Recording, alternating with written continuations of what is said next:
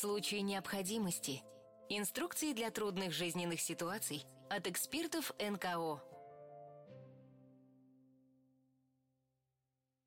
Всем привет! Это подкаст «В случае необходимости». Меня зовут Женя Гулбис, я продюсер подкастов Центра Благосфера, и сегодняшний эпизод мы начнем с вопроса – Ловили ли вы когда-нибудь себя на том, что постоянно ищете в себе недостатки, вините себя в малейшей неудаче и уже устали от изматывающей самокритики? Если да, этот эпизод будет вам полезен, потому что сегодня Людмила Ливанова, кандидат психологических наук и медицинский психолог НППЦ имени Соловьева, и ее коллега Айдан Махмудова помогли нам разобраться в том, как найти баланс между самоценностью и изнуряющим самообвинением, и объяснили, в каких ситуациях самокритика может считаться здоровой, а где нужно четко видеть отличие здорового чувства вины от токсичного и утомительного. Расскажите, пожалуйста, в чем разница между адекватной и неадекватной критикой? Ну ведь есть же у нас представление о том, что взвешенная и здравая критика – это полезно и хорошо для нашего профессионального развития и самооценки. Вот как на самом деле обстоят дела? Это э, помогает нам выстраивать какой-то план, да, зону ближайшего развития, куда мы можем двигаться, как мы можем, например, развивать какие-то свои навыки, какие-то свои умения, э, развивать свои какие-то личностные качества. Э, не витать где-то в облаках, а находиться все-таки в реальности, что мы умеем, что не умеем, что нам точно надо как-то докрутить, поучиться этому. Зона ближайшего развития. Да, про контакт с людьми умение слышать и сам, ну, самим давать обратную связь адекватную. Ну, в принципе, мне кажется, достаточно. Очень много всего хорошего, на самом а, деле. Да, но на самом деле, почему же нас критика изнуряет, да, хотя в ней так много позитивного.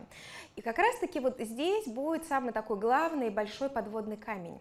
Очень многие очень часто самокритику путают со второй позицией – самоосуждение. То есть, когда совершается какая-то ошибка или какой-то недочет, или когда я вижу свое какое-то несовершенство, получается такая штука, что я на себя начинаю направлять чувства негативного плана. Я, когда я несовершенен, или когда я совершаю ошибку, или когда что-то идет не так, получается самоосуждение. Я на себя злюсь, я смотрю на себя с отвращением, я испытываю, я испытываю стыд, когда на себя смотрю. Мне стыдно, что я такой, мне стыдно, что я совершил эту ошибку. Я к себе отношусь равнодушно. Мне все равно, что со мной будет, я должен это вынести, вытерпеть. И э, когда мы говорим вот про это отношение, оно очень сильно задает эмоциональный тон, с которым мы с вами пребываем. Для того, чтобы это раскрыть, давайте с вами представим ситуацию двух учеников. А, один ученик и другой ученик, они совершили ошибку. Только Одна учительница сказала, да, вот смотри, ты совершил ошибку, давай мы с тобой сделаем работу над ошибками, чтобы эту ошибку не совершить вновь. Э, разобрали и двигаемся дальше. А вторая учительница, она говорит, ты плохой, ты неправильный, ты закончишь плохо, если у тебя будет такой подход к учебе, э, то ты никогда не добьешься успеха, неужели ты не учил правила? Да, потом они разобрали ошибки. Но отследите эмоциональное состояние в первом да, оно будет, ну да, может быть, человек огорчится, но не будет а, какого-то надрыва, да, будет ощущение больше легкости. И второго будет ощущение угнетенности, огорчения, приниженности, злости. И вот как раз-таки, когда мы говорим про подводные камни критики, а, здесь есть вот это самоосуждение, работа с чувствами. А что я думаю, как я думаю про себя, когда я совершаю ошибки? У каждого из нас внутри идет монолог, у нас есть речи, когда мы с собой говорим. А, в то же самое время у нас есть автоматические мысли, которые проигрываются вновь и вновь. И на самом деле самоосуждение, оно намного ярче, сильнее, болезненнее, чем а, когда что-то кто-то вам сказал. А, кто-то сказал, ты не прав, да, он сказал один раз. А самоосуждающая мысль может повторяться много-много раз. И таким образом это состояние может закрепляться. Еще расскажу одну маленькую притчу, да, потому что у каждого из нас есть определенные свои недостатки, и очень часто, когда есть самокритика, мы не признаем себя с этими недостатками. Мы не любим себя с этими недостатками. Мы стыдимся, что внутри нас есть ну, нечто несовершенное. И по этому поводу будет маленькая притча, которая нам позволит окунуться в мир эмоций и переживаний и научиться трансформировать свои недостатки. А, сначала на уровне мысли. А эта история произошла в Индии, и, как водится, всегда в этой истории есть мастер и ученик. Вот один ученик изо дня в день носил воду любимого мастера. Дорога была длинной, и он брал воду в двух кувшинах и носил их на шесте. Один кувшин был совершенный, хороший, целый, и он очень гордился собой. А второй кувшин был с трещиной. Ну, к сожалению, так получилось. И когда носил ученик воду, то один кувшин всегда оставался полным и целым, а второй кувшин, а, он был с трещиной, и он доносил только половину воды. Второй кувшин очень переживал и расстраивался, что он никак не может справиться со своим предназначением и донести а, воду целиком. И вот прошло два года, как ходил ученик туда-обратно по этому большому длинному пути, и он решился поговорить с учеником и говорит – ну, ученик, ну что ж ты меня носишь? Я такой несовершенный, я доношу только половину воды, а ты меня продолжаешь носить. Ну ты посмотри, насколько я бестолковый. Взял бы второй целый и посмотри, как было бы хорошо нашему мастеру. На что Ученик ему сказал, а ты можешь оглянуться назад? Они как раз уже подходили к домику мастера. Ты видишь, что по одной стороне растет много прекрасных цветов. Да, увидел, кувшин, эти цветы, немножко обрадовался. Но подошли к дому мастера, он опять ощутил свою неполноценность, потому что он принес всего лишь половину воды, чем положено. И он опять стал жаловаться ученику, ну выброси меня, я такой неполноценный, никчемный. На что ученик ему раскрыл секрет. А ты не заметил, а, что когда я шел, за водой я в одно время рассыпал семена разных цветов и растений. И я знал твое несовершенство и использовал его в своих целях. Я всегда тебя носил с той стороны, где я разокидал семена. И посмотри, какая прекрасная аллея с той стороны, с которой я тебя несу. И эти цветы не только радуют нас, мы их носим а, нашему учителю. Я увидел твое несовершенство, и смог его использовать. И вот здесь такой достаточно важный, интересный момент заключается в том, что у каждого из нас есть где-то какие-то несовершенства. И самый важный момент, когда мы говорим про самокритику, да, научиться их принимать, да, наши несовершенства, видеть в них сильные стороны и уметь их перефразировать. Ну а как же научиться это делать? Как вообще перестать заниматься самообвинением? И первое, с чего мы с вами начнем, такое вот первое такое когнитивное упражнение, мы будем идти от простого к более, к более, к более сложному, это вообще научиться видеть и слышать те мысли, которые мы говорим себе мысли самоосуждающие. Да, вот когда есть самокритика, именно самоосуждение. А когда есть просто критика, как правило, а, мы опираемся на факты. Я не сделал такое-то задание. Там, допустим, вы бухгалтер, и вы не справились с каким-то там отчетом. Да, мне надо бы вот э, эту форму отчетности подучить, расспросить и сделать. Да? Это факты. Да, это плохо, я переживаю, ну, тем не менее. Когда есть а, самокритика, а, именно со, как самоосуждение, она звучит более обобщенно ты плохой, ты неправильный, ты странный, а, у тебя ничего не получится. То есть оно опирается не на факты какого-то конкретного события, что было не так. Например, в разговоре вы сказали что-то лишнее и обидели другого человека. Да, вы поняли, что вы это сделали, вы можете там извиниться, но это факт. И, соответственно, наша задача первая, да, вообще услышать, э, про что я думаю, и стараться переходить на факты да, именно факт, в чем произошла ошибка. Не обобщенно, у меня ничего не получится, будущее плохое, э, что-то несовершенно, я несовершенен целиком, а видеть конкретный факт. Э, любой факт нас переносит в позитивную критику и дает нам зону ближайшего развития. Обобщенные эмоциональные утверждения – да, надо искать в них факты. Это первый момент. Второй момент. А, наша с вами задача правильно себе проговаривать фразы, да, например, несмотря на то, что я делаю работу медленно и не так быстро, как все остальные, я очень стараюсь, да? Ведь это по-другому по будет звучать. Я медлительный, я хуже всех, э, я делаю работу хуже, чем мои коллеги. Да, несмотря на свою медлительность, я очень стараюсь. Там, или несмотря на свою медлительность, я учусь и, например, э, двигаюсь к цели. Несмотря на то, что я совершил ошибку, я взял верный курс, и я знаю, там, куда двигаться дальше.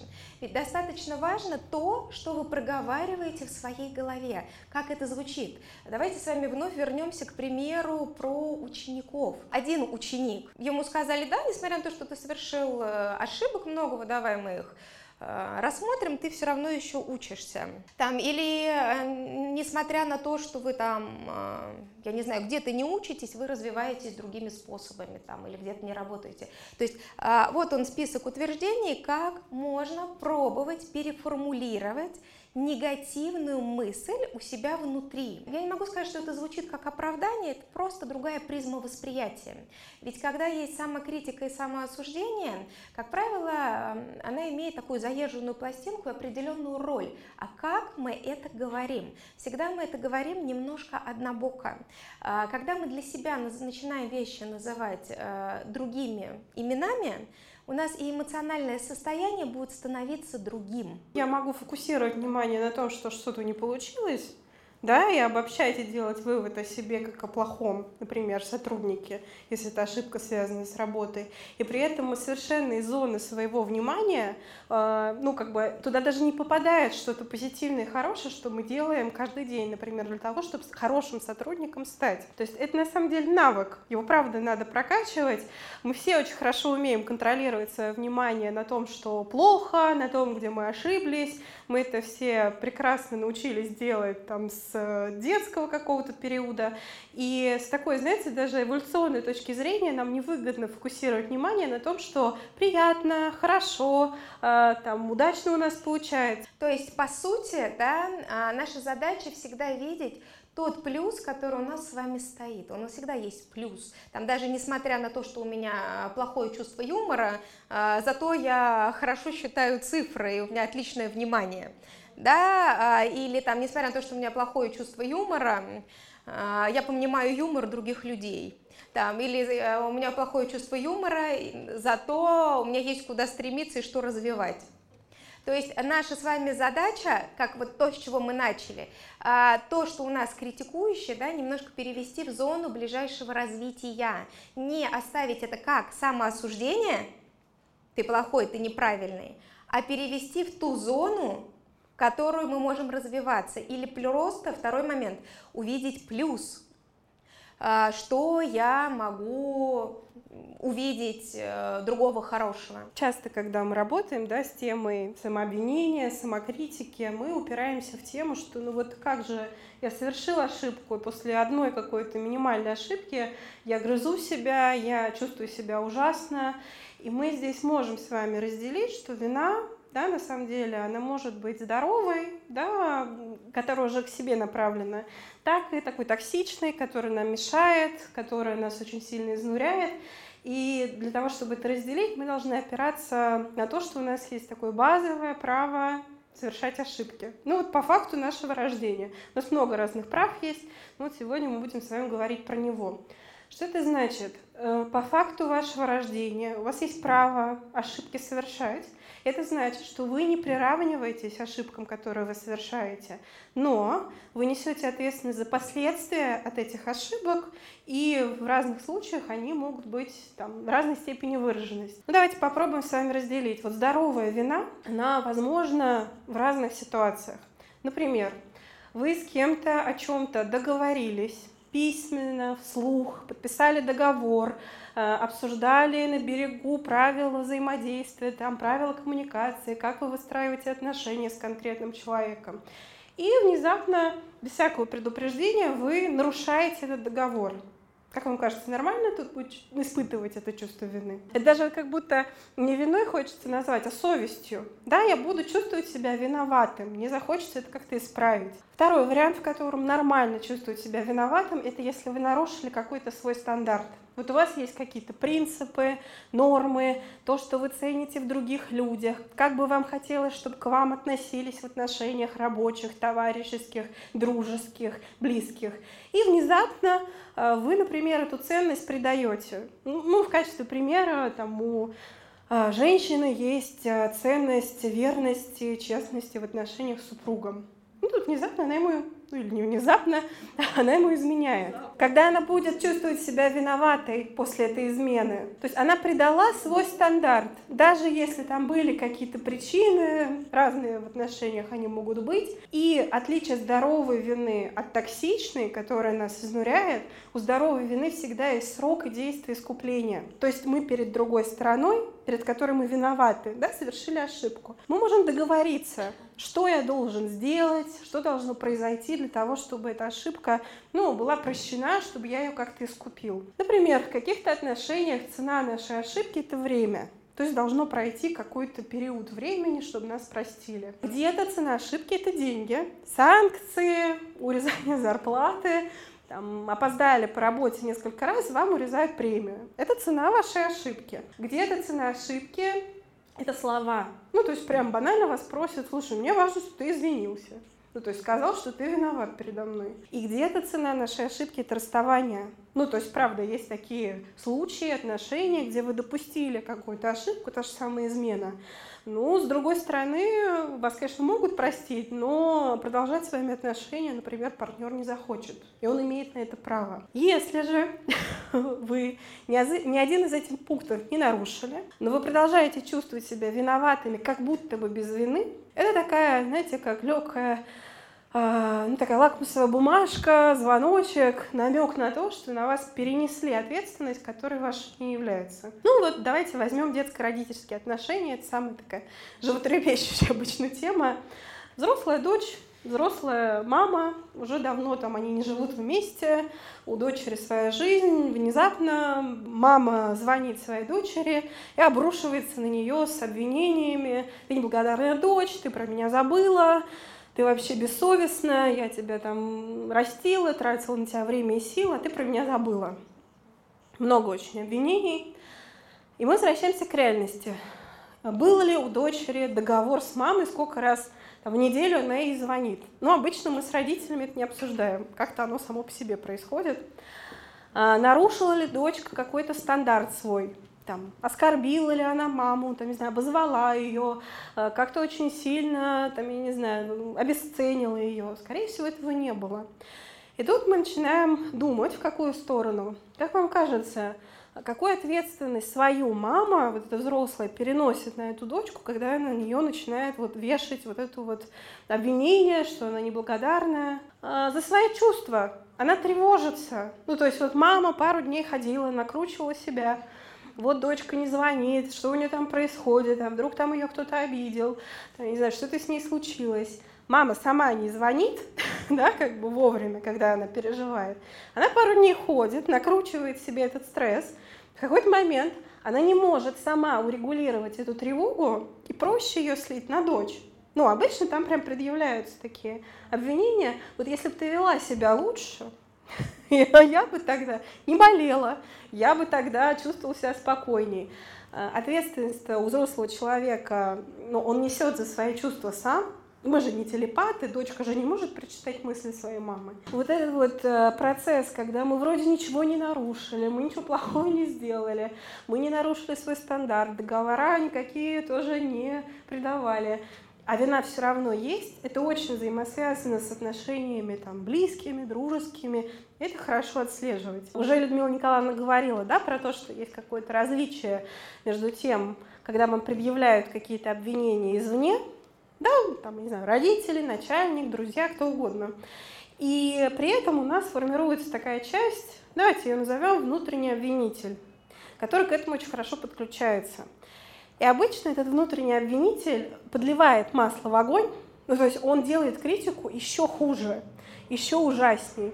И вот эти два товарища в тандеме, то есть у нас есть внешний критикующий и внутренний обвинитель, они очень хорошо вместе работают. Вот смотрите, даже если мы детский период берем, нам же надо адаптироваться к каким-то условиям, правда?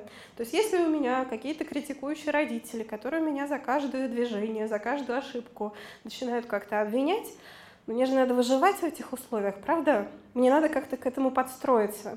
И в результате у нас формируется вот такой внутренний обвинитель, который как-то к этому хорошо адаптируется. То есть, когда я сам себя обвиняю, вроде и мама меня меньше трогает. У нас есть еще одна такая прекрасная часть, наш внутренний потенциал, внутренний адвокат. Часть, которая опирается на факты, которая нас защищает, несмотря ни на что. И что мы, собственно, делаем? Мы берем первую часть. Представьте это как зал суда. Есть обвиняемая сторона, обвиняющая, вот на примере там, Васи Пупкина мы с вами разберем, как это может звучать, если мы это делаем как упражнение. То есть мы сначала признаем, что это обвинение есть со стороны, с внутренней нашей стороны. И мы начинаем прям прописывать. Я, там, у нас Вася Пупкин, Естественно, когда вы пишете про себя, вы пишете свою фамилию, имя, отчество. Обвиняемый такой-то, такой-то обвиняется в в чем обвиняется? И обычно обвиняющая сторона предъявляет очень глобальное обвинение. Обвиняется, что сегодня нагрубил, нахамил начальнику, повел себя на совещании как истеричка. Вот эта вот оценка как истеричка, она же очень общая, правда? Она не несет в себе никакой конкретики. Обвиняется в скандальном, несдержанном поведении. Там Вася Пупкин, стыд, позор своего рода, недомужчина. Ну, то есть прям докручиваем. И в вашем примере это тоже может быть так, что вроде бы какая-то одна ошибка или там поведение какое-то неуместное, а вы докручиваете это до какого-то глобального там, убеждения о себе. Дальше поступает наш внутренний адвокат. И в отличие от обвинения, он все-таки опирается на факты, он возвращает нас к реальности. Я, ваша фамилия, имя, отчество, представляю интересы обвиняемого, ваша фамилия, имя, отчество, защищать я намерен защищать своего клиента, прям как адвокат. Давайте разберемся в ситуации. Я сейчас пример зачитаю. Что именно произошло? Ну вот в случае Васи Пупкина что тут может быть? Последние полгода на моего подзащитного перенесли очень много задач, которые не касаются его должности. Очень часто моего подзащитного э, там задерживали на работе на 2-3 часа, не выплачивали премию и так далее по списку. Видите факты? да, которые могли привести к этому скандальному поведению. Требую снять обвинение и компенсировать моральный ущерб в виде ну что у нас могло бы быть возмещением? Отпуск, там премия. А если мы подумаем про отношение к себе? Снятие чувства вины, да, например, более легкое состояние там эмоциональное, спокойное, там, в виде моральной какой-то компенсации, что, например, он решается, мой подзащитный, сменить работу. Это можно делать. И это легче дается, потому что это как театр одного, э, там, одного актера. То есть вроде бы как бы мы про себя говорим, но это гораздо легче, когда это вот как будто бы не я сказала, а кто-то третий. На самом деле это ваша часть, она как бы есть она всегда есть, просто вопрос в том, пользуемся мы ей, там, призываем ли ее к нам на защиту, и вот этому можно учиться. Этот эпизод мы записали на фестивале психологического просвещения «Псифест», который проходил в Благосфере с 19 по 21 мая 2023 года – Слушайте этот и другие наши подкасты «Не пустой звук», «Третье место», «Как это делается» и «А вы знали» на любой удобной подкаст-платформе.